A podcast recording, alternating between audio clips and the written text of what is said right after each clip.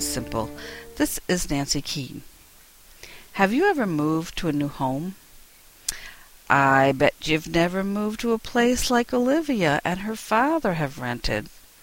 There is a lagoon in the living room, and all the furniture floats, and the building's owner runs something known as the Exit Academy. Somehow this all involves mysterious visitors at all hours of the night wanting to know how they will die. Olivia Kidney and the Exit Academy by Ellen Potter, Philomel Books, 2005.